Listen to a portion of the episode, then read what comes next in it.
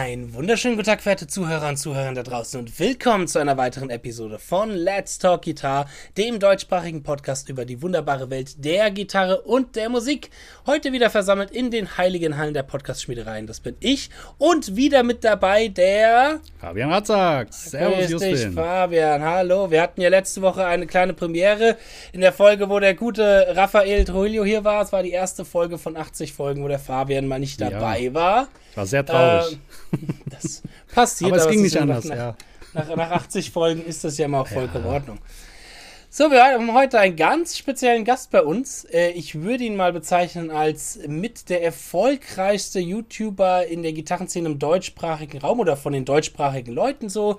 Ähm, ein Typ, der quasi für die Leute, die ihn nicht kennen sollten, ich mache als Beschreibung mal jemand, der das macht wie ich, nur halt hundertmal erfolgreicher und auch deutlich besser. Äh, und zwar haben wir heute zu Gast den lieben Bernd.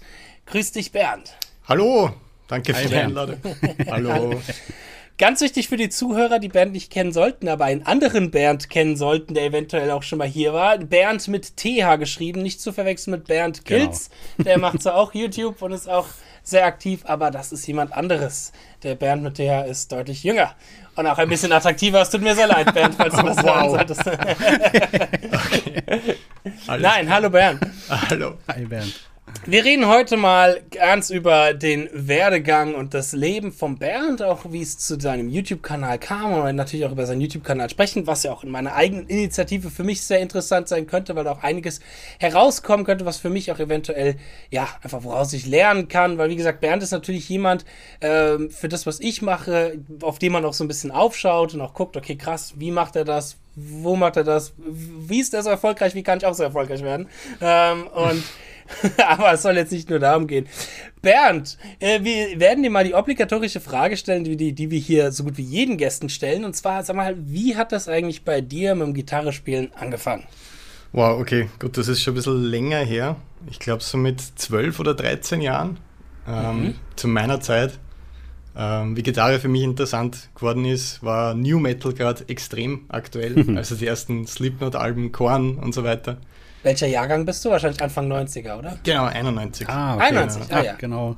Zehn Jahre. Und ihr zwei? ich hm? bin zehn Jahre älter. Zehn Jahre älter? Zehn Jahre älter, okay. ja.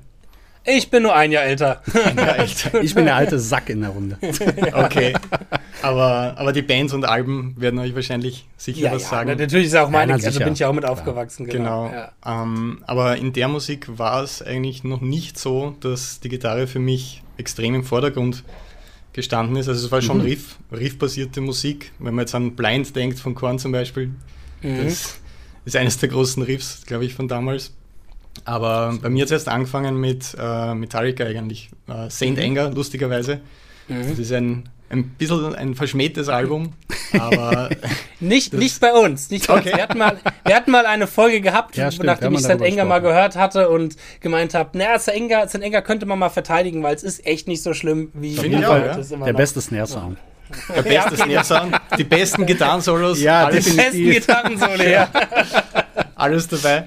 Nee, aber ähm, von, ich finde von dem Riffing, von der Aggression her, das ist ein sehr authentisches Album. Ich finde es geil. Ich finde es genau. gut, ja. Und das ist genau der Grund, warum es mich damals als Teenager abgeholt hat. Das war, glaube ich, wahrscheinlich so ein bisschen der strategische Gedanke der Band, vielleicht auch, so in dieses New mhm. Metal-Ding mhm. mit den tieferen Tuning und den Riffs und genau der Aggression, da die, die jüngere Generation abzuholen, hat bei mir funktioniert. Und ich habe mich dann mehr mit dem Backkatalog quasi auseinandergesetzt, mit Master of Puppets, Injustice Fall und so weiter. Und da ist mir zum ersten Mal aufgefallen, ähm, dass ja, Riffs einfach äh, ziemlich cool sind. Vor allem sehr, sehr gute, ikonische Riffs. Definitiv. Genau, und das war das erste Mal, dass ich die Gitarre irgendwie wahrgenommen habe, so als Instrument und als Zentrum von der Musik. Vorher waren es immer die Texte, da gerade als Teenager bei Slipknot oder Korn, immer wenn es um diese Verzweiflung geht und diese ganze Teenager-Depressionsthematik. yeah.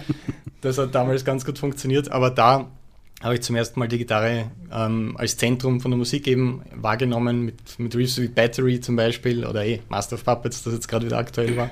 Ja. Und das wollte ich einfach spielen können, aus irgendeinem Grund. Geil. War Gitarre Und denn auch dein erstes Instrument? Tatsächlich? Genau, ja. Ah, ja okay. Super. Das, meine Eltern haben auch nicht so wirklich dran geglaubt, dass das was wird, weil ich habe vorher Fußball ausprobiert, hat mir nicht gefallen, ich glaube Tennis und alles Mögliche. Und ähm, irgendwie habe ich es dann doch überzeugt, mir eine BC Rich Warlock zu kaufen. Yeah! Nice! Metal! ich, ich glaube, die hat auch jeder irgendwann mal gehabt, ja. wenn es so Metal geht. Das war so die Gitarre. Und da ist es dann, dann losgegangen mit dem Nachspielen von diesen ganzen Metal-Songs. Und es gibt da ganz lustiges Video auf, auf dem YouTube-Kanal, wo mir mein, mein Vater zugeschickt hat, dieses Material von damals mit der Digitalkamera, so Ach, nach der ersten Gitarrenstunde und dann ein Jahr später. Und ich glaube, so nach, es ist erst nach zwei, drei Jahren irgendwie ein bisschen ernster mhm. geworden damit, wenn man so in der ersten Band dann spielt und selber kreativ wird. Das hat so den, mhm. glaube ich, den, den Unterschied gemacht, so, okay, ich will, ich will das wirklich machen. Mhm. So als ja, Job irgendwie, als Beruf quasi. Also hast du quasi von Anfang an auch Unterricht genommen dann auch, ne? oder? Ich hatte anfangs Privatunterricht mhm. ähm, und habe die ersten Power Chords gelernt, Pentatonic, Skala und alles, was man halt so lernt am Anfang als anstrebender Rockgitarrist und bin dann in eine Musikschule gegangen und da war ich aber nur ein, zwei Jahre, weil da hatte ich einen Blueslehrer, der angefangen hat mit, ja, du solltest eigentlich Noten lesen lernen und Musiktheorie. Und das war mit 15 Jahren noch nicht so ja, das, das Thema so cool. für mich. Das war nicht cool, genau.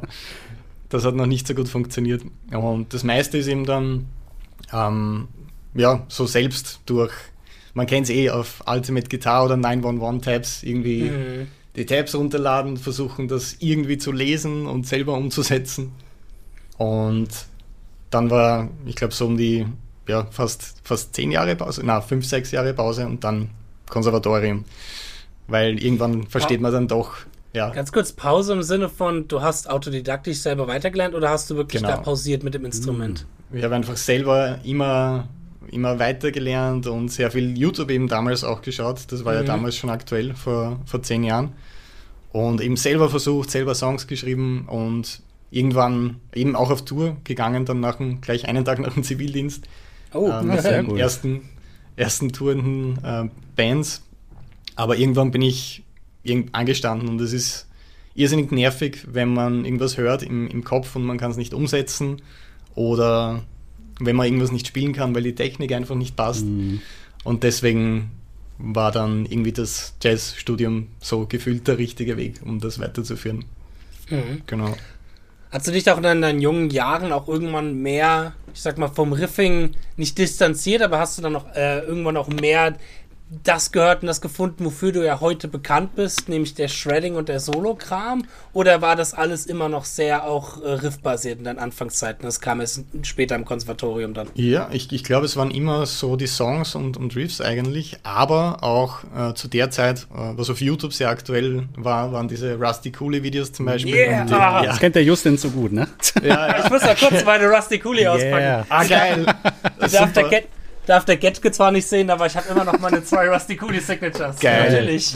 Ja, die schauen auch super aus. Ist das die eine, die, die Siebenseiter mit diesem Giga-artigen Genau, Design? Das ist, das ist die, die, wo sogar reingelasert Ach, worden geil. ist. Das. Ja. Boah, Dann habe ich natürlich noch die, die weiße, ah, die mir gerade auf dem Kopf fällt. Noch vorsichtig, echt.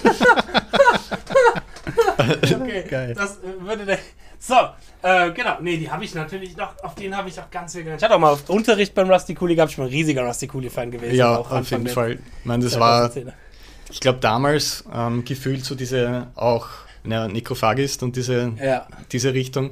Das ja, Necrophagist, da habe ich ja auch meinen Kontakt mit, dass ich, ich mit Christian Münzen in einer Band spiele. Ja, geil.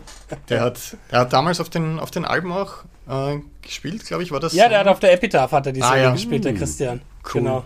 Ja, das, das war eben so damals, das was Polyphia jetzt ist, so gefühlt, mhm. diese technische genau. Death Metal Sache. Und da ist das Interesse dann irgendwie gekommen an, okay, man sollte eigentlich auch irgendwie Solos spielen können, irgendwie ist das cool. und, ja. und, klingt auch nicht schlecht, wenn man es sehr, sehr gut kann. Mhm. Und ähm, also es ist nicht der Grund, warum ich angefangen habe, aber irgendwie die Faszination. Mhm, die kam dann. Genau, ja. ist dann dadurch gekommen. Wie bist du dann ja, cool. da rangegangen, gerade so Technik zu üben? Hast du dann auch äh, viel online geguckt oder wie hast genau. du es dann? das war mein größtes Problem und eigentlich der Grund, warum ich den YouTube-Kanal gestartet habe. Ähm, ich habe eigentlich immer geglaubt als, als Teenager, dass Technik, also Gitarrentechnik für verschiedene Spieltechniken steht, also zum Beispiel Alternate Picking, Sweep Picking und so weiter. Und nicht ähm, dafür, wie man jetzt das Pick zum Beispiel einfach hält oder wie man die, mhm. wie man die Hand positioniert. Und ich habe einfach immer äh, versucht, eine Technik zu verstehen, zum Beispiel Alternate Picking oder Sweep Picking.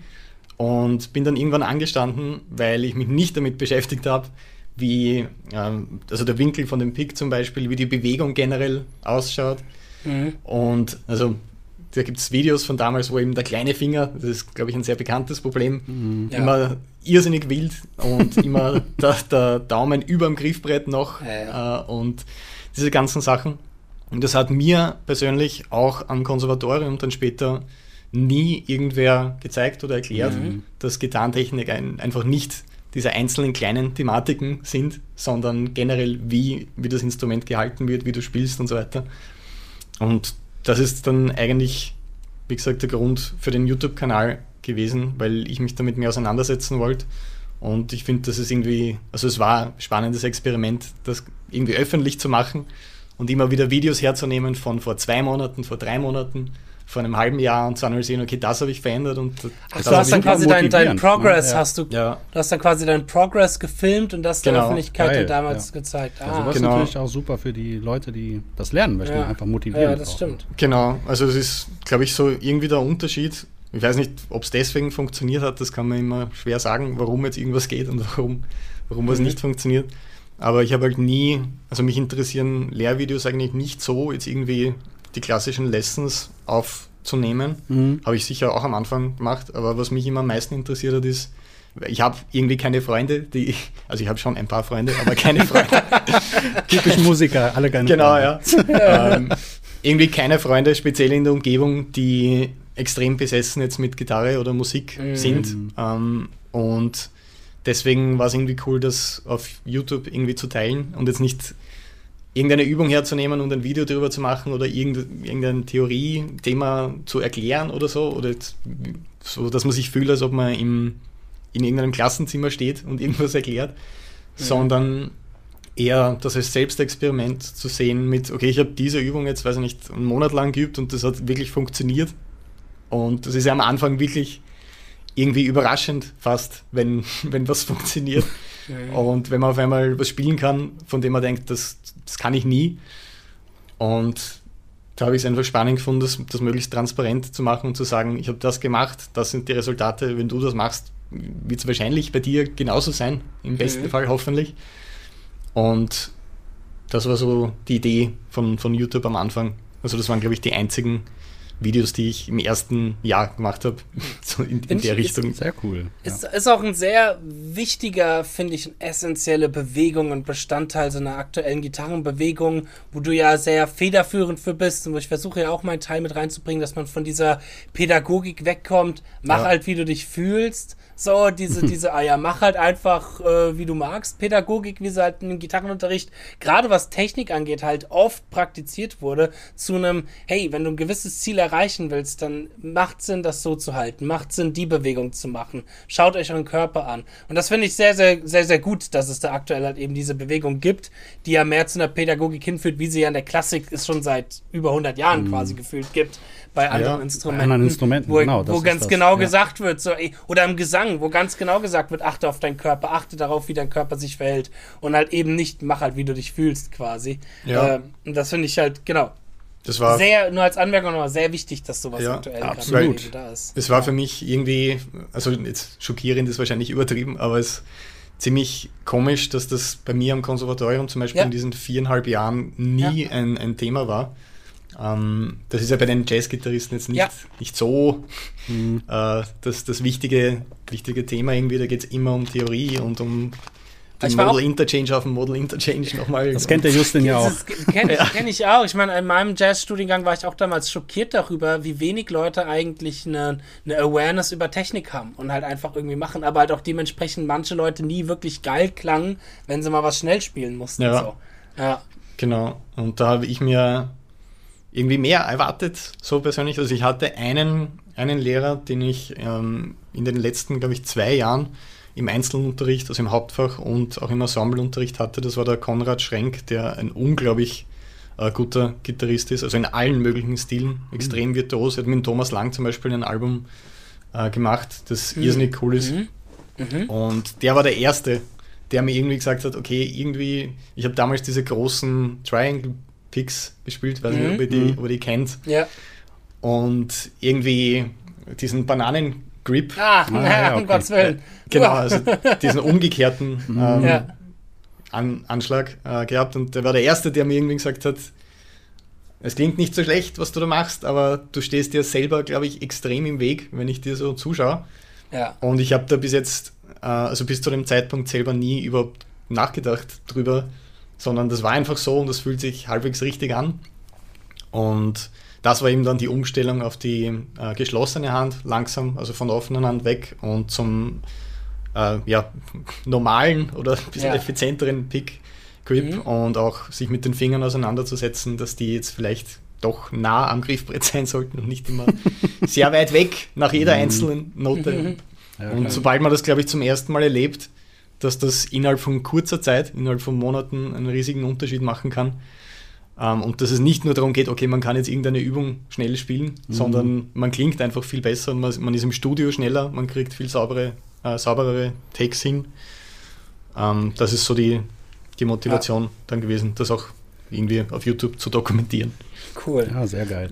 Ja. Bevor wir da mal weitergehen auf deinen YouTube-Kanal, würde ich ganz gerne noch einen Schritt zurückgehen und nochmal auch über, ich sag mal, deine ersten Banderfahrungen sprechen. Mhm. Vielleicht sogar bis sogar den Punkt hin, wo du dann mit Belfigor ja auch einer deiner größten, ersten, wahrscheinlich großen Banderfahrungen gemacht hattest. War doch Belfigor. Stimmt, genau, ja. genau, genau, ja. Ähm, mal sehen, ob ich das aus dem Kopf heraus weiß. War das 2012, 2013, sowas in dem Dreh, äh, oder? Ich glaube, ja. Vielleicht 2010, 2011, so 2010, irgend sowas, ja. ja. Schon ja. länger her. Nee, wie das so, wie das, wie da so dein Leben aussah. Hattest du da vorher schon Banderfahrung gehabt, größere, oder wurdest du halt wirklich dann äh, ins kalte Wasser geworfen mit einer riesigen Tournee wie bei Belfigur? Äh, ja, also es war so die, äh, ich glaube, es war auf MySpace, war damals noch aktuell ah, für Bands. MySpace. Mhm. Und da ähm, ich glaube, da hat man wirklich Musik gehört damals, wenn ich mich richtig erinnere. Also da hatte ja. jede Band so einen Player. Mhm, genau. genau. Und das war jetzt das, was Spotify irgendwie ist, gefühlt. Und da habe ich mir immer Belfigor gehört und an einem Tag ist dort gestanden Belfigor und ich glaube in Klammer Looking for a Live Guitar Player oder, oder Session Guitar Player mhm. oder so. Mhm. Und äh, als großer Fan damals denkt man da kurz mal drüber nach, da sollte ich eigentlich hinschreiben und dann denkst du dir wieder, nein, warum sollten die mich nehmen? Ich bin irgendwie 17 Jahre alt und habe drei Gigs gespielt in meinem Leben bis jetzt. Ja. ähm, und ich habe mich aber dann trotzdem entschlossen hinzuschreiben, das war im, während der Zivildienstzeit. Und es ist relativ schnell zurückgekommen, eine Absage mhm. mit, du bist zu jung, Mhm. Danke fürs Bewerben, aber es war eine, eine uh, US-Tour, ist glaube ich angestanden mhm, okay. in ein paar Monaten und da kommst du in die Clubs nicht mal rein, wenn du nicht 18 bist. Ach scheiße. Uh, also in sehr viele. Und zu meinem Glück haben sie aber niemanden gefunden sonst, weil mhm. ich habe ihnen schon Videos auch zugeschickt und das, ich war damals jetzt nicht auf dem Level, auf dem ich jetzt bin, aber äh, ausreichend für, für die Band auf jeden Fall. Das ist ja keine keine virtuose Band, wo es jetzt um Solos geht, sondern eher um Performance und mhm. ähm, viel Headbangen mhm. und ähm, vor allem auf den Klick äh, Riffs äh, tight spielen können. Das war so eher das Thema bei der Band. Und äh, die haben mich dann eingeladen zu einer Audition mit, ja, ich, ich glaube, ich war damals wirklich 17 Jahre oder so. Oder 17, 18. Und es hat, es hat gepasst. Sehr und geil. Das waren dann, ich glaube, die ersten Shows waren gleich zwei Festivals und das war ziemlich schlimm für mich am Anfang, weil ich habe bis dorthin einfach immer gesagt, ja, ist kein Problem, das macht mir nichts aus, ich habe sehr viel Erfahrung und so weiter, bla bla. Und im Hinterkopf war so immer, du hast überhaupt keine Erfahrung. Ein bisschen gepokert, ja, gehört dazu. Ja, genau. Ja, gehört dazu. Gehört dazu. Und ähm, so auch, auch vor Sachen irgendwie ein bisschen Angst gehabt von, ich habe noch nie einen Full-Stack zum Beispiel gespielt und ich habe gesehen bei Festivals, nimmt halt jeder so ähm, den, den Amp mit und ich habe nicht einmal gewusst, welche Ohm muss ich da anstecken und so. Also es war sehr viel Learning by Doing in den, bei den ersten Konzerten. Fake Aber, it until you make it. Ja. Genau, ja. Aber irgendwie hat es dann, hat's dann doch funktioniert. Und am lustigsten ist eben diese besagte US-Tour, die dann ein paar Monate danach war, weil ich da bei vielen Clubs draußen warten musste den ganzen Tag. Also ich durfte Soundcheck machen und die Show spielen, aber ich, sonst durfte ich nicht in den Club rein. Oh nein! Oh je. Oh nein! Das ist hart. Das war, das war ganz lustig. Also ich war eigentlich nur im Bus die ganze Zeit.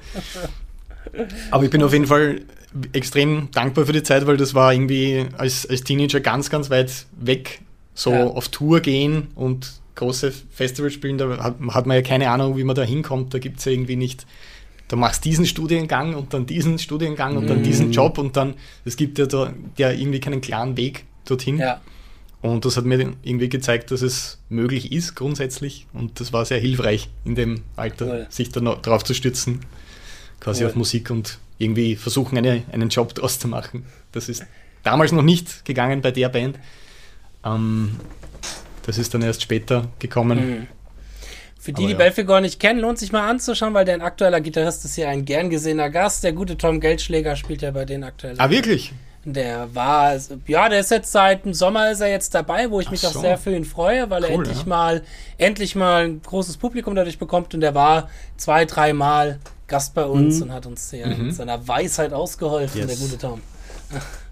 Cool. Ähm, ja, und dann nach Belfigor, ich meine, war das dann für dich auch ein Gespräch, dort zu bleiben oder war das wirklich nur eine Reihe eine Live-Tour-Geschichte und für dich war danach klar, okay, ich werde mir noch was anderes irgendwie suchen müssen oder irgendwo woanders hingehen oder äh, wie, wie ist das Mhm. Es dann noch ist- weitergegangen nach der Tour? Es ist leider was, ähm, was recht Tragisches passiert auf der letzten Tour in Südamerika. Da hat der, der Helmut, der Sänger, ich ich weiß nicht, ob es Typhus war, irgendwas in der Art, Oh, Oh je. ähm, bekommen nach drei, vier Tagen und wir haben sogar die Tour ohne ihn fertig gespielt, also zu dritt, was für die Fans ganz schlimm war, weil er ist die Band und ja. Oh je. den, den will man sehen, wenn man dorthin geht und wir haben es halt irgendwie versucht, weil wir schon da waren in Südamerika, irgendwie dritt zu Mhm. dritt umzusetzen. Und ähm, danach ähm, war es sofort im Krankenhaus nach der Tour und irrsinnig lang in Behandlung und es ist nichts passiert natürlich mit der Band und er hat jetzt auch nicht sagen können, ab dem Zeitpunkt geht es weiter, sondern es war, war wirklich, also wir sind, sind alle sehr froh, dass es überlebt hat. Es war wirklich Mhm. sehr, sehr kritisch. Oh je. Und dann sitzt man irgendwie zu Hause und ich habe damals noch bei meinen Eltern gewohnt, weil im Extrem-Metal geht es sich noch nicht aus, dass man da jetzt wirklich ja, ja, ähm, gut so leben kann, ja. leben, davon leben kann oder gut davon leben kann. Und das war, das war irgendwie auch eine ziemlich schlimme Zeit, weil man, da kommt man sich, also ich bin mir sehr verloren vorgekommen, ich habe nicht gewusst, was ich machen soll. Ich wollte jetzt keinen normalen Job irgendwie einfach machen. Es ist aber auch, es hat sich auch so jetzt nichts spontan ergeben. Und du sitzt irgendwie bei deinen Eltern daheim und hast halt keine Ahnung, wie es weitergeht. Und da war für mich ähm, der einzig logische Schritt, eben äh, Gitarre zu studieren am Konservatorium. Also da ist dann diese, diese Idee irgendwie gekommen. Natürlich Teilzeit zu arbeiten nebenbei, um das Studium und die Wohnung in Wien zu finanzieren. Aber um irgendwann einmal draus was zu machen, es ist immer so der Notfallsplan, okay, wenn es gar nicht geht, dann Musikschule oder irgendwo unterrichten, zumindest Genau. irgendwas mit Gitarre machen. Ja, Das war so das Ding. Und nach dem, also nicht nach, ich glaube während dem Studium, im dritten Jahr oder so, hat sich dann dieser Gig mit Seiler und Speer ergeben, den ich Mhm. jetzt nach sechs Jahren eigentlich immer noch recht gern mache. Musst du, glaube ich, kurz dem Ja, genau, Publikum ein bisschen erklären, wer das ist, weil ich kenne sie auch nur durch dich und ansonsten Ja. gerade hier im Norden Deutschlands, Ja. äh, ich glaube, ich glaub, im Süden Deutschland und Österreich und so sind die ultra bekannt, aber hier im Norden Deutschland Mhm. oder Mitteldeutschland, Ja, wo ich ist- herkomme, genau. kennt die, glaube ich, kaum einer. Ja, das stimmt, ja. Also wir haben, ich glaube zum ersten Mal vor, vor zwei, ich glaube noch vor Corona in so Hamburg, Köln und solche Sachen Mhm. gemacht und das ist, es kommen schon Leute, aber es ist kein Vergleich zu, was jetzt Ja. in Österreich oder Bayern passiert. Aber im Endeffekt ist es einfach äh, eine Pop, mit, äh, live eigentlich fast schon Rockband, irgendwie mit drei Gitarren und doch ziemlich laut und jeder ist eigentlich Metal-Musiker. Geil. Ähm, und die sind mit, mit ihrer ersten Single in Österreich und auch in, in Süddeutschland ziemlich explodiert. Ich glaube, das, das Album ist noch immer in den Charts jetzt nach sechs oder sieben Jahren in den Ach krass. Top 40. Das ist irgendwie das, ich glaube, siebte oder acht meistverkaufte Album in der österreichischen Musikgeschichte. Also Also krass. Nummer eins ist Thriller und diese Nice. ganzen Alben, die man halt kennt. Mhm. Ähm, das hat sehr, sehr gut funktioniert und hat mir eben den Schritt in die, in die Selbstständigkeit auch erlaubt. Also, dass man genug mit der Musik und mit, den, mit dem Touren verdient, dass man sagt, okay, das ist jetzt mein Job, so wirklich. Mhm. Ja. Das, das war sehr, sehr cool. Das war 2016, ähm, gleich nach dem Studium. Und es ist natürlich jetzt musikalisch was anderes äh, als Belfigur, aber vor allem nach dem Studium war es für mich irrsinnig interessant, ähm, andere Musikstile zu lernen und zu spielen. Und vor allem Popproduktionen im Studio sind für mich extrem interessant, weil einfach jeder Song einen anderen Gitarrensound braucht, eine andere Gitarre und so weiter, weil im Metal ist es ja üblich, okay, du hast für das ganze Album den Drumsound, den Gitarrensound und es ist halt mhm. alles dasselbe. Und bei den Alben, die wir, bei den drei Alben, die wir gemacht haben bis jetzt, ist jeder Song ein anderes Musikgenre eigentlich und braucht komplett ähm, anderes Wissen, um das irgendwie ja, gut zu machen. Und auch live äh, ganz was anderes, mal mit Akustikgitarre zum ersten Mal ein großes Festival mit Ineas spielen und zu merken, okay, man hört wirklich, ja, man hört alles. Also da gibt es keine Wall of Noise irgendwie mit zehn Effektpedalen und keine Ahnung, ähm, ein riesen Stack hinter dir, sondern du bist einfach DI mit der Akustikgitarre, im, zum Beispiel live im Fernsehen. Also wir haben Donauinselfest 2019 war, glaube ich, die groß, größte Show, da waren 120.000 Leute. Oh je, und das ist schon ein paar, ein paar Millionen haben live im, im Fernsehen auch noch zugeschaut und da gibt es eben nichts sich mit... da verspielen, uh. Ja, je.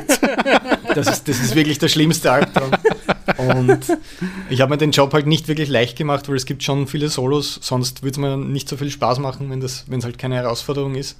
Mhm. Und vor allem auf der Akustikgitarre solieren ähm, bei solchen ah, Events ja. und so weiter, mhm. das ist halt echt das nächste Level irgendwie für mich gewesen. Deswegen finde ich es oft ganz lustig, wenn dieses Pop-Ding, ich glaube bei der Nita Strauß ist das auch gerade aktuell, immer mhm. so belächelt wird von den Metal-Musikern und das ist ja nicht äh, ist nicht schwierig und das kann ja jeder und so, aber für mich war es. Es hat andere Schwierigkeiten, ne? Das ja, genau.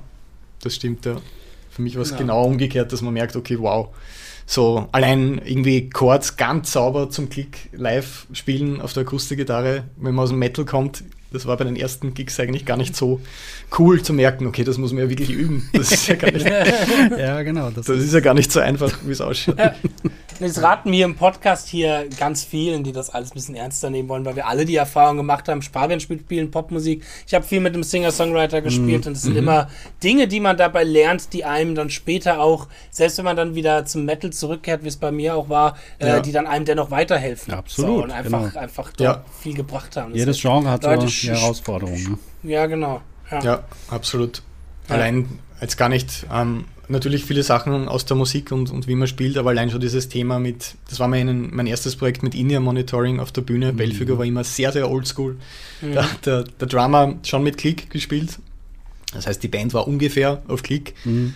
Ähm, aber es ist schon was anderes, wenn man, wenn man also der Drummer war sehr, sehr tight, aber ja, ja. wir ja, haben es halt mhm. halt nicht, nicht gehört. Also Klick im Monitor ist, glaube ich, eher unüblich. Das ist fürs Publikum nicht so cool. äh, wahrscheinlich. Aber einfach solche, solche Themen oder wie das ist, mal im, im Fernsehen oder im Radio zu spielen, ist ja nochmal noch mal irgendwie was anderes. Also das war eine sehr coole Zeit, diese Erfahrungen irgendwie zu machen. Das hat mich auf jeden Fall besser gemacht. Da bist du auch noch nach wie vor drin bei Seiler und Speer. Ja, also es ist cool. Ähm, es ist noch nicht mehr so intensiv, wie es war zu Beginn von der Band, weil die erste Single die erfolgreichste war. Also das kann man nicht toppen, mhm. was, was sie mit der ersten Single damals erreicht haben, mit dem Musikvideo. Ähm, wie heißt die Single? Ganz kurz Frage für unsere Zuhörer, damit das sie sich das nachgucken Harmkunst war der Song. Harmkunst. Und ich, okay. und ich glaube, der hat irgendwie 40 Millionen Views auf, auf YouTube, wow. was für das eine österreichische Dialekt äh, Band schon ordentlich. ziemlich surreal ist. Also ich weiß nicht, wie viel, äh, wie viele Leute jetzt in Österreich sind. Äh, müsste man wahrscheinlich schauen. Sollte man mhm. eigentlich wissen als Österreicher. Aber ich glaube nicht 40 Millionen. Glaube ich nicht.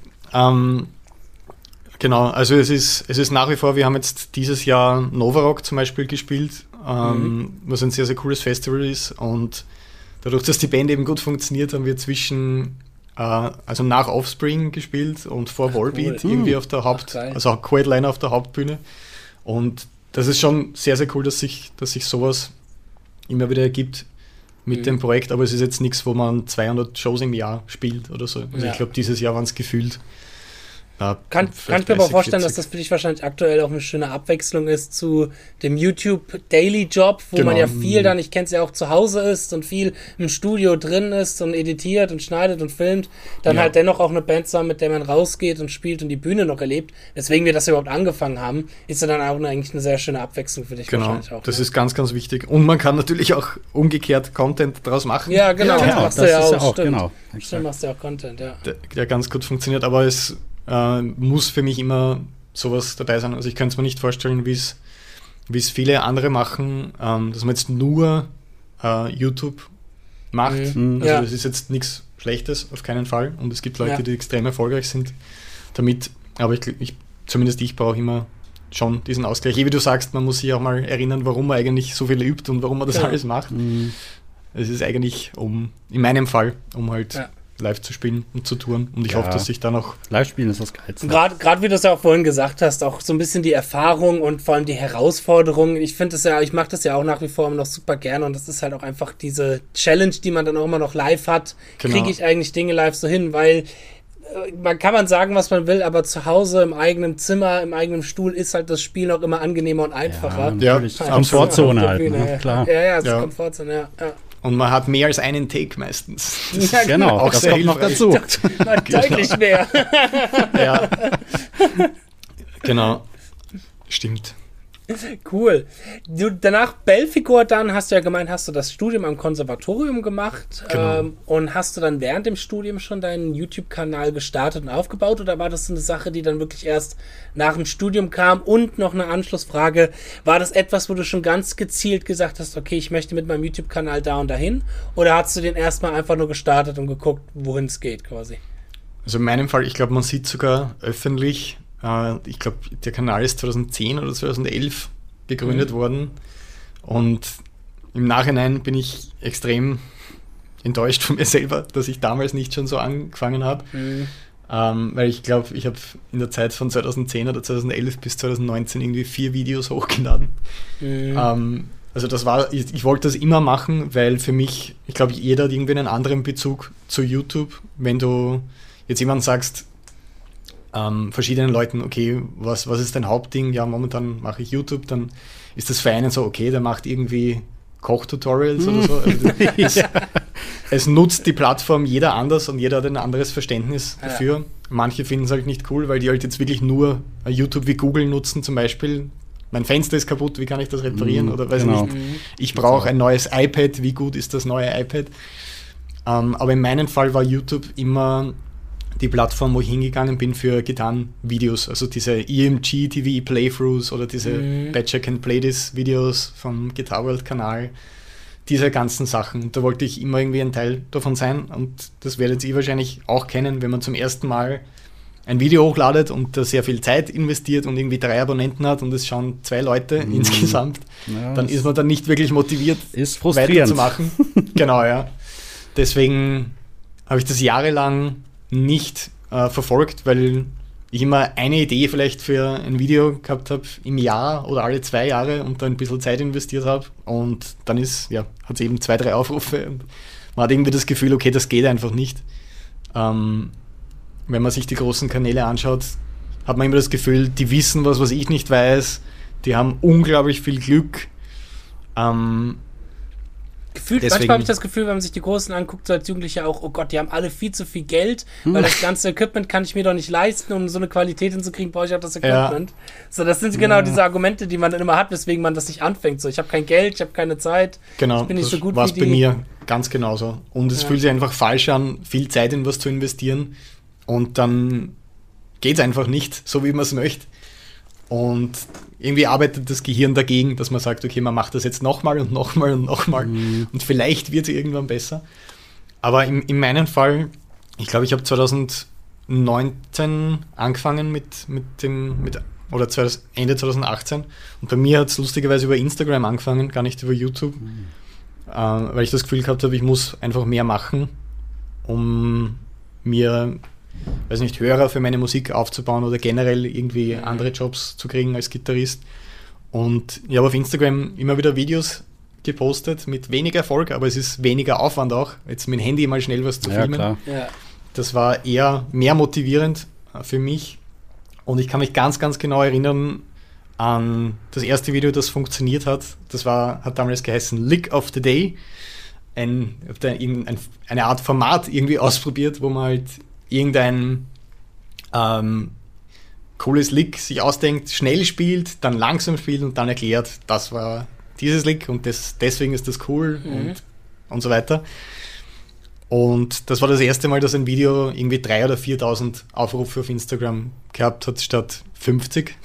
Mhm. Und das, das habe hab ich einfach bis heute nicht vergessen, weil das das erste Mal war, dass sowas in der Richtung funktioniert hat und das hat mich motiviert, mehr zu machen. Und dieses Lick of the Day ist dann ein Format auf Instagram geworden, das eigentlich immer halbwegs gut funktioniert hat. Und dann war die Idee da, dadurch, dass man auf Instagram ja damals nur ein Minuten Videos hochladen mhm. konnte.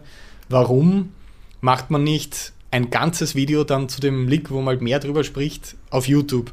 Und dann habe ich angefangen, von Instagram auf YouTube überzuleiten. Mhm. Also ganz äh, bescheidene Anfänge noch, weil das funktioniert natürlich nicht so super.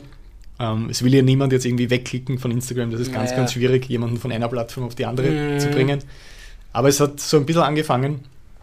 Und ich glaube, das erste Video auf YouTube, das erfolgreich war, da hat Rammstein Deutschland veröffentlicht. Und das ist mein einziges Gedankenhaber, das ich jemals gepostet habe, weil mich das nicht so interessiert, Gedankenhabers zu machen.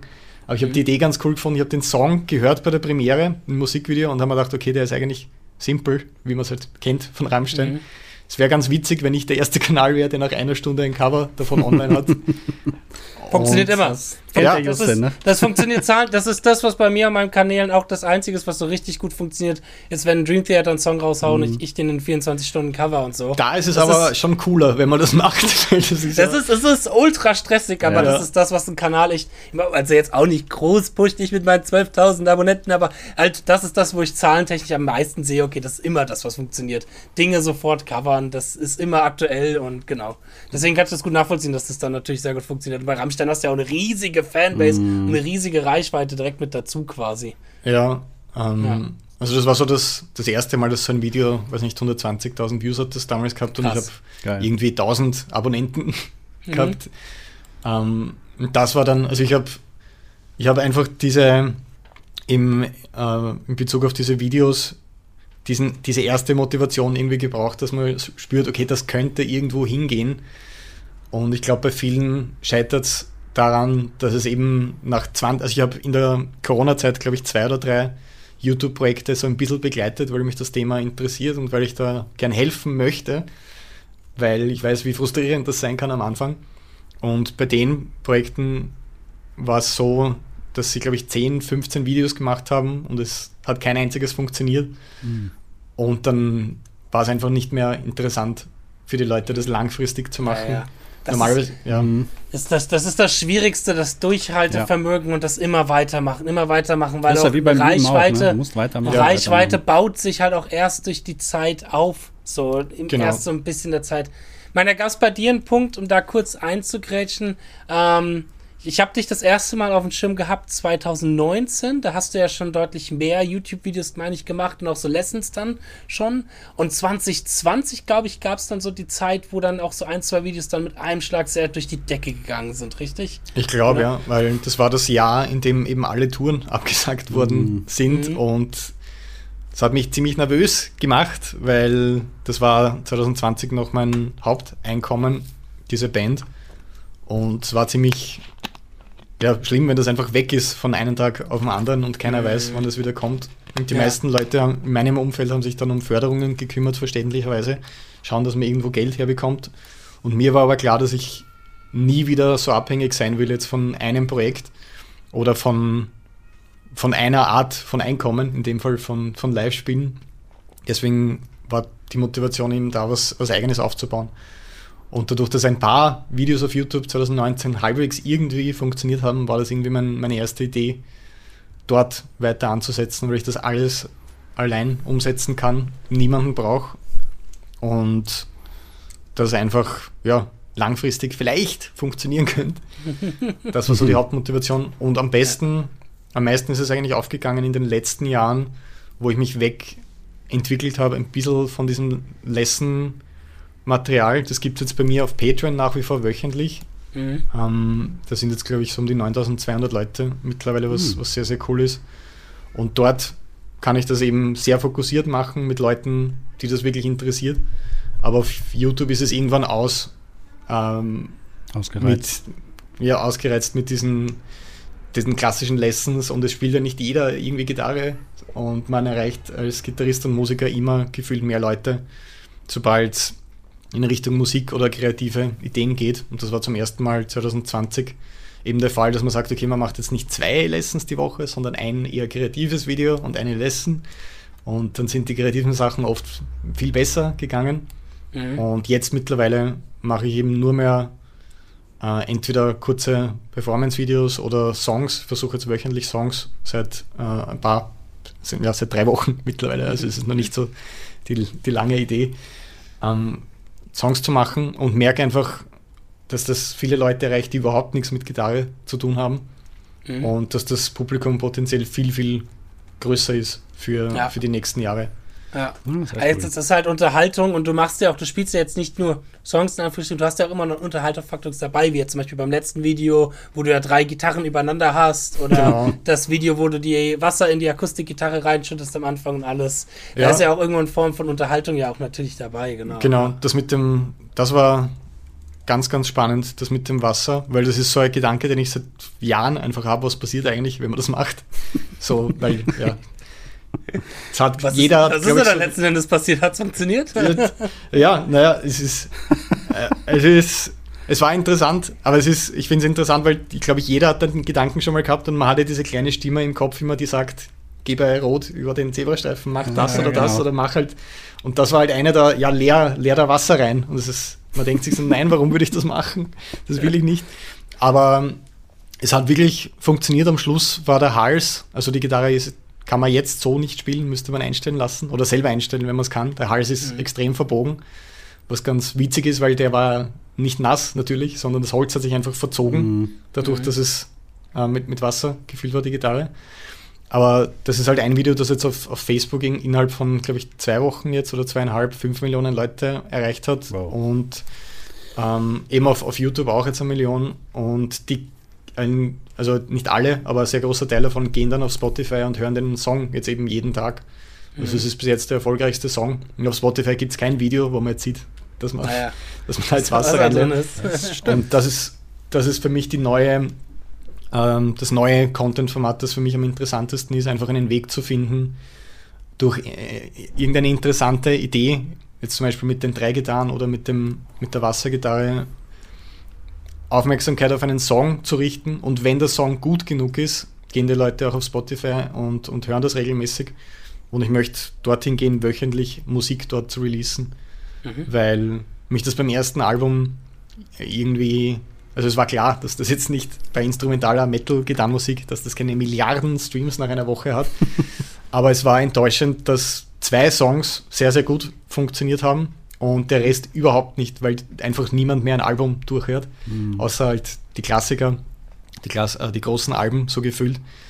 Und man ist da, glaube ich, heutzutage, kommt darauf an, wo man hin will, aber speziell als, als Einzelner, als Einzelkünstler, besser aufgehoben, wenn man Musik so ein bisschen wie, wie Content mehr sieht. Ja, wie so ein Kinofilm, ne? muss man das aufbereiten. Ja, und dass es vor allem wöchentlich kommt und dass man nicht alle zwei Jahre 15 Songs auf einmal hochlädt bei Spotify, sondern dass du viel größere Chancen hast, wenn du wöchentlich einen neuen Song bringst, weil die Leute Musik mittlerweile eben gefühlt wie Content genießen. Ja. Und ich sehe das lustigerweise auch bei Bands wie, wie Korn, die jetzt schon ein bisschen länger im Geschäft sind. Da habe ich mir das letzte Album auch angehört und ich finde, es war ziemlich cool.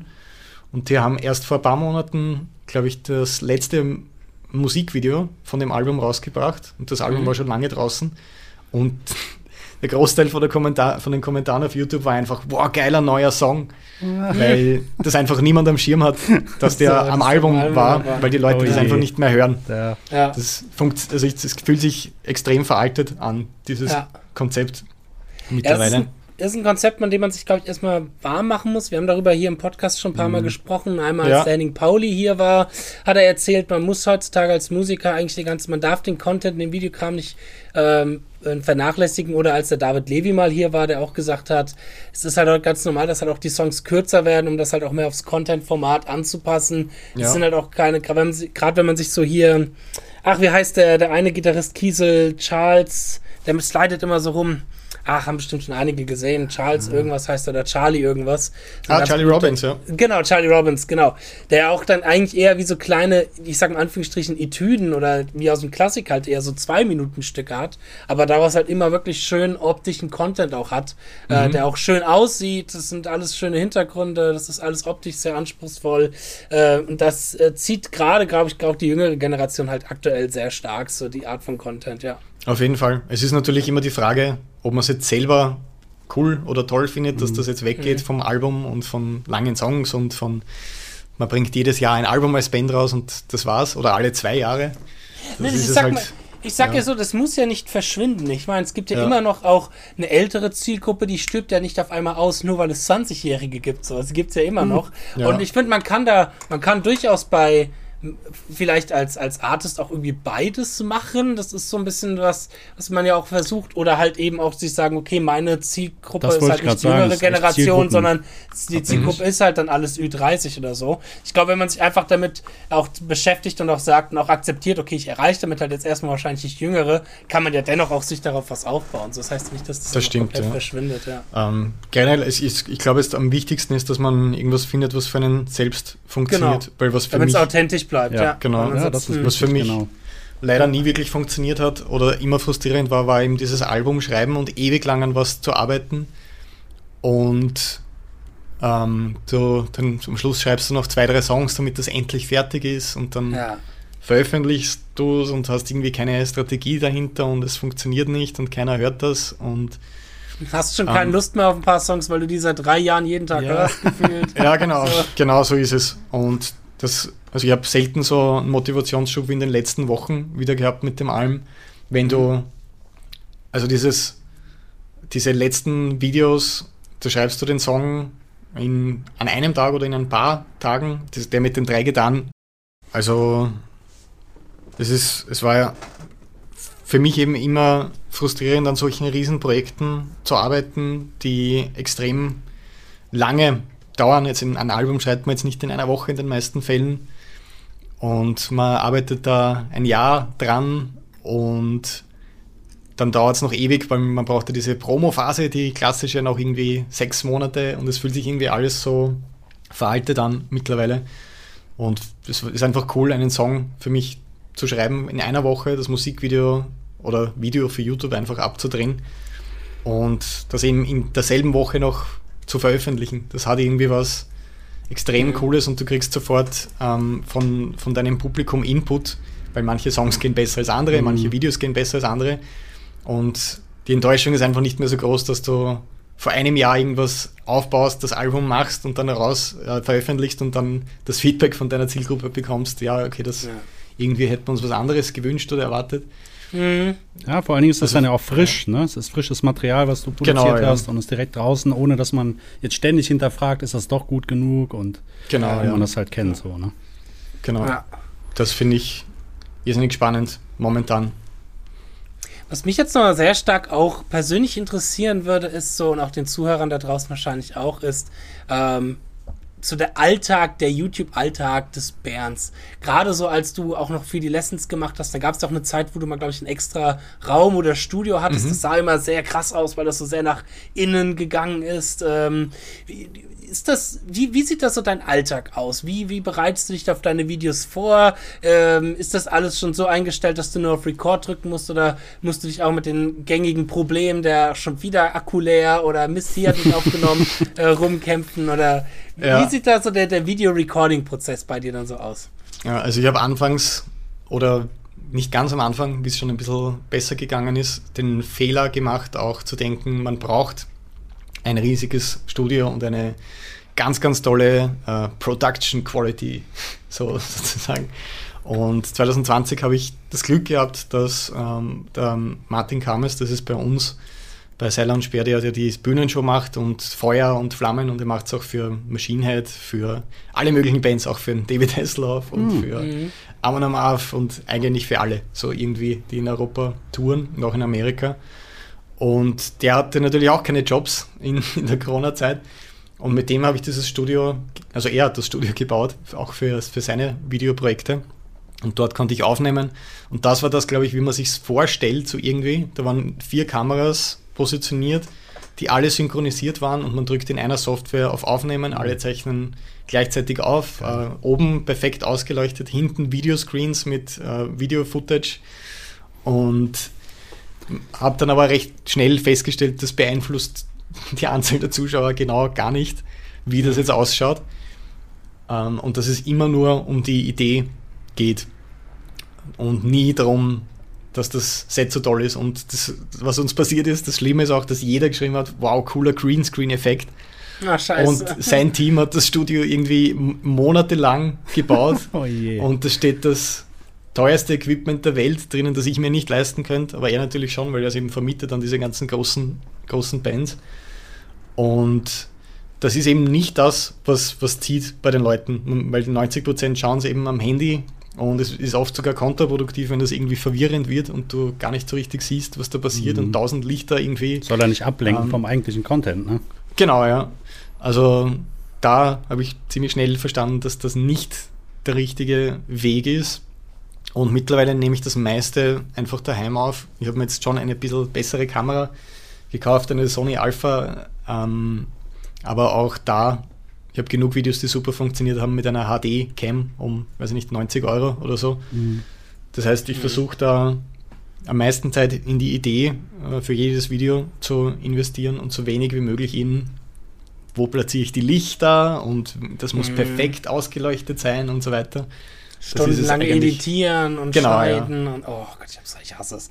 Das Absolut. ist das Schlimmste an dem Job, die ganze Editiererei. Absolut, ja. Deswegen mache ich, also ich bewundere jeden, der nur Longform-Content macht. Ja. Das schaffe ich nicht mehr. Also ich möchte schon immer wieder vielleicht ein, zweimal im Monat so ein Video haben am Kanal. Aber jetzt, ich habe am Anfang zwei pro Woche gemacht, so über 10 Minuten Videos und da hast du das Gefühl, du bist hauptberuflich Videocutter ja. und spielst ja. ein bisschen Gitarre nebenbei auch noch. ja. Das ist irgendwie nicht so cool. Schlimm. Ich habe ja ein paar Videos, die über eine Stunde lang gehen. Also ich habe ein, ich habe ein, ich habe ein, ich habe eins, eins, eins über Speedpicking. Das läuft auch gut. Das ist so einer der besten, die so laufen, weil da habe ich ja. das Gefühl, die Menschen mögen tatsächlich auch dieses Format, dass die sich mal Nachmittag hinsetzen und mal eine Stunde über ein Thema sich was angucken. Also mhm. selber bin ich auch als Konsument. Also ich habe zum Beispiel ganz viele, hey, ich erkläre euch den ganzen Song. Also das war immer so mein Konzept. Ich habe ein Song gecovert, wie jetzt von Dream Theater, und hab halt dann ein paar Tage später die Lesson mit rausgebracht, wo jede mhm. Note erklärt wird. Und die gehen halt über eine Stunde lang. Und da sitzt du hier echt acht Stunden nur am Editieren. Wow. Denkst dir, schon mhm. wieder versprochen, schon wieder Scheiße gesagt. Ja, ja. Oh, das, ist, ja. das ist der Horror pur. Auf jeden Fall. Ja. Aber hast, hast du da auch ein Team um dich herum, die dich da begleiten oder auch helfen? Oder machst du das aktuell wirklich alles self-made alleine? Uh, ich ich habe es immer wieder versucht, alles Mögliche, weil eigentlich, wenn man es jetzt von der geschäftlichen Seite sieht, ist ja Delegieren sehr, sehr wichtig und mhm. möglichst viel Zeit irgendwie frei zu machen für das, was man eigentlich machen möchte und möglichst viel automatisieren. Es hat aber in meinem Fall nie so wirklich funktioniert. Also ich habe alles schon durch, von der Promo-Agentur in mehreren Ländern äh, bis zu äh, Video-Cutter, äh, was noch, eigentlich alles, alles, was man sich vorstellen kann, E-Mail-Support. Und es war nie so, wie ich es gerne hätte, mhm. bis jetzt. Mhm. Und jetzt bin ich wieder an dem Punkt, wo ich eigentlich alles, komplett alles selber mache. Und ich hätte sicher einen besseren Output, wenn man das alles automatisiert und mehr Freizeit, weil es sind einfach 12, 14 Stunden Tage, sechsmal die Woche. Mhm. Ähm, aber für mich ist es sehr, sehr wichtig, dass es genauso ausschaut, wie ich das möchte. Jetzt nicht so zuerst zuerst gesagt, okay, das ist nicht wichtig, wie es ausschaut, jetzt, es muss genauso sein, wie es will. Ähm, da geht es gar nicht, wenn ich das sage, vor allem bei Longform-Content, Video, also Video schneiden kann im Prinzip jeder. Das ist jetzt nicht, ja, ja. wenn man es da ein paar Stunden investiert, man weiß, wie das funktioniert, mhm. relativ schnell. Was nicht jeder kann, auch Leute, mit denen ich gearbeitet habe, professionelle Leute, die für große Produktionen schneiden, ist, wie man YouTube-Content richtig schneidet, dass die Leute nicht wegklicken und dass die Retention eben bleibt mhm. und das Video dadurch viral geht, weil die Leute nicht wegklicken. Ja. Und das ist eine Sache, die man selber über die Jahre lernen muss und man muss sich eben mit den Analytics sehr viel auseinandersetzen und ganz genau schauen, okay, dieses Video hat nicht funktioniert, weil mhm. die Leute bei einer Minute irgendwas weggeklickt haben, weil ich dort das gesagt habe. Und dieses Wissen hat ein ein Cutter nicht, dem du die Videos gibst, der würde es extrem, in meinem Fall extrem professionell schneiden und viel besser, als ich das könnte. Und das schaut viel besser aus. Aber es fehlt einfach dieses Wissen, dass du über Jahre, Jahre und hunderte Videos sammelst über dein mhm. Publikum. Und da ist mir noch nichts bis jetzt eingefallen, wie ich das, das lösen ja. könnte und aus der das Hand geben könnte. Machst, das machst du halt aber auch verdammt gut, muss man dazu sagen. Also es ist bei mir immer so, wenn ich mir denke, ich möchte, dass meine Videos ein bisschen mehr Attention haben. Wie mache ich, gestalte ich eigentlich einen guten Anfang? Gucke ich immer erstmal ein paar von deinen Videos, um mal zu gucken, Kiwi macht der Bernd das, weil da macht er alles richtig gefühlt. Ja, so, wie ist ein guter Anfang? Wie ziehst du die Leute und so Geschichten? Das ja, machst du halt auch echt gut. Ja. Es ist im Prinzip eh nur ein, ein Fehler, aus dem ich gelernt habe, das Wichtigste war dieses Show, Don't Tell, was man oft hört. Und mhm. das war eben mein größtes Ding, dass die, diese Video-Retention komplett äh, zerstört hat am Anfang. Dass man andauernd irgendwas sagt, was man aber in der nächsten Sekunde eh zeigt, in irgendeiner Form. Mhm. Ja. Und wenn du diese ganzen Segmente aus einem Video rausschneidest, ist es gefühlt statt 10 Minuten 5 Minuten lang, aber doppelt so effektiv ne? unterhaltsam. Ne? Ja. Genau. Und das kommt einfach über hunderte Videos. Und wenn man je, einfach jedes Mal schaut, wie lange schauen die Leute, wo sieht man, weil oft bei vielen Videos siehst du, genau an dem Punkt klicken extrem viele Leute weg. Mhm. Und da einfach bei jedem Video zurückgehen und schauen, was hat man da gemacht, was hat man da gesagt. Und meistens ist es eben genau so was, was kein Mensch braucht. Was man in dem Moment sich denkt, das ist extrem wichtig und man wiederholt sich, aber und es hat keinen Mehrwert und man zeigt eh. Also es wäre besser, es in irgendeiner Form zu zeigen, als es zu erklären, die ganzen ja. irgendwie, ja. diese Sachen. Also wenn man da an Outsourcing denkt, braucht man, glaube ich, wirklich jemanden, der für YouTube schneidet. Mhm. Und weil das haben ja alle großen YouTuber, die jetzt keine Musik machen, sondern wirklich nur Content-Videos, die haben alle Leute, die schneiden, aber das sind keine Filmakademie-Abgänger oder, oder ja, so. Die sind die spezialisiert, sind extrem, ne? Genau, extrem auf YouTube spezialisiert ja. und wie das funktioniert. Ja. Genau. Cool. So, wir haben unsere heilige Ein-Stunden-Marke so langsam erreicht. Geil. Von der Aufnahme her. Ähm, und dann würde ich sagen, kommen wir nämlich da auch so langsam dem Ende gegenüber. War sehr cool, dass du hier ja, mit dabei warst, Bernd. Und ja, wir ein bisschen Einblick, Einblick in, dein, in dein Leben, in deinen YouTube-Alltag und äh, in dein ja, Schaffen bekommen haben. Da gibt es natürlich noch viel, viel mehr zu entdecken. Wer den Bernd auf YouTube nicht kennen sollte, auf alle Fälle folgen, sich äh, auf alle Fälle die Spotify die Songs anhören, sich mal das komplette Album von ihm anzuhören. Alle Songs. alle Songs, alle genau. Songs. Wir werden es verlinken. und alle, alle Songs, Songs, hören, genau. Ja. Natürlich, was man auch nicht vergessen darf, was man auf alle Fälle erwähnen sollte, ist der David Hasselhoff-Song, den es ah, da ja, natürlich genau. noch mit Bernd gibt. Der läuft aber nicht unter deinem Namen, ne? Das ist ein Bandnamen, den ihr habt, oder? Genau, ja. Also das war ein Projekt eben mit dem besagten Martin, der dieses ganze, Martin Kames, der dieses ganze Bühnenequipment hat und mhm. der eben auch aus dem Metal kommt, aber ein riesen Hesselhoff-Fan ist und der hat ihn einfach angeschrieben vor, glaube ich, drei Jahren und gesagt, hey, du hast aus irgendeinem Grund ähm, ein extrem großes Following im Metal-Bereich, weil er eine Kultfigur ist und er hat bei unserem Novarock zum Beispiel Aftershow Act gespielt und hatte mehr Leute als Iron Maiden, weil einfach jeder, das ist einfach das Aftershow-Ding, ja, wo man hingeht ja, ja. auf einem Festival. Und er hat dann auch äh, jahrelang seine, seine Bühnenshow eben umgesetzt, äh, mit sehr viel Liebe zum Detail und ihn ganz äh, genau kennengelernt und einfach vorgeschlagen, du musst nichts machen, wir machen alles, wir machen den Song, also der Song ist in dem Fall von mir. Ähm, du musst nur einen Tag zu uns kommen ins Studio, das einsingen, am nächsten Tag das Video machen, wir kümmern uns um den kompletten Rest und wir wissen, dass das funktionieren wird. Weil mhm. das einfach die Schlagzeile ist mit Hasselhoff, macht einen Metal-Song und alle ja. Metal-Magazine werden es einfach ja. posten. Alle ja. werden's ja, war ja auch letzten Endes dann klar. so. Genau. Guitar World und so, alle haben es ja auch dann gezeigt. Ja. Genau, ja. Und das war für uns extrem, extrem cool, äh, für mich äh, als Songwriter, weil ich das irgendwie erwischen wollte mit, es ist schon mit Augenzwinkern natürlich, aber es ist jetzt kein kompletter Schwachsinn. Also es ist, der Song ist mhm. ja schon eigentlich, ich finde ihn, ich finde ihn ganz, ganz cool und schon ernst gemeint. Ähm, und das Video auch. Aber die Reaktion war eben so cool, dass beim, also bei der ersten Veröffentlichung, dass man sagt, okay, man macht dieses Projekt, dass jeder gemeint hat, naja, das ist, das ist sicher ein Scheiß und das, ist, das kann nicht funktionieren und so weiter. Und dann war es eigentlich doch durchgehend ziemlich, ziemlich positiv und die Leute waren überrascht, weil er halt wirklich singen kann und der hat das im Studio wirklich extrem gut gesungen, weil er eigentlich aus dem Musical-Bereich kommt. Ja. Und er ist ein sehr, sehr guter Sänger und ich hoffe, dass man das damit zeigen konnte, weil so ganz, er wird ja von vielen nicht so ganz ernst genommen, jetzt als mhm. Musiker und als Schauspieler. Und das habe ich immer ein bisschen schade gefunden, weil wie ich das erste Mal eine Show von ihm gesehen habe, die ihm der Martin umsetzt, ähm, produktionstechnisch, war das eigentlich ziemlich cool und jetzt nicht so erwartet, so nur Trash, natürlich Limbo Dance und so weiter, ist auch dabei, aber ich finde, er kann, er kann um einiges mehr. Ach was. Und mhm. Eigentlich müsste man ein ganzes Album machen und damit überall Aftershow-Act spielen, wacken und so weiter. Ja, ja. Aber ja, Gute er hat Idee auch andere Sachen. ja, er hat eben auch andere Sachen zu tun. Und, aber er kennt auf jeden Fall irrsinnig viele Metal-Bands, das Ach, war echt? überraschend. Von Killswitch Engage zu Ghost und so weiter. Ah, wie lustig. Der kennt sich da schon aus. Ah ja, cool. Ah ja, schön, super. Ja, dann danke dir auch nochmal für diese Info hier, wie Bernd zu David Hasselhoff gekommen ist. Sehr, sehr spannend. Gut, liebe Leute da draußen, wenn ihr das erste Mal hier reinschaltet und den Podcast das erste Mal hört, dann geht doch bitte auf Spotify oder iTunes oder wo auch immer ihr diesen Podcast gerade euch anhört. Gebt dem Podcast doch bitte eine 5-Sterne-Bewertung oder schreibt, hinterlasst einen netten Kommentar und ansonsten checkt auf alle Fälle den lieben Bernd aus auf YouTube, yes. auf Spotify, hört sein ja, Album Spotify. rauf und runter, auch den letzten Song. Und ja, dann würde ich sagen, bedanke ich mich vielmals für dieses Gespräch. Wünsche unseren Zuhörern da draußen einen wunderschönen Nachmittag, Abend oder wann auch immer ihr diese Folge hört. Viel Spaß beim Üben. Auf Wiederhören. Bis dann. Ciao, ciao. ciao.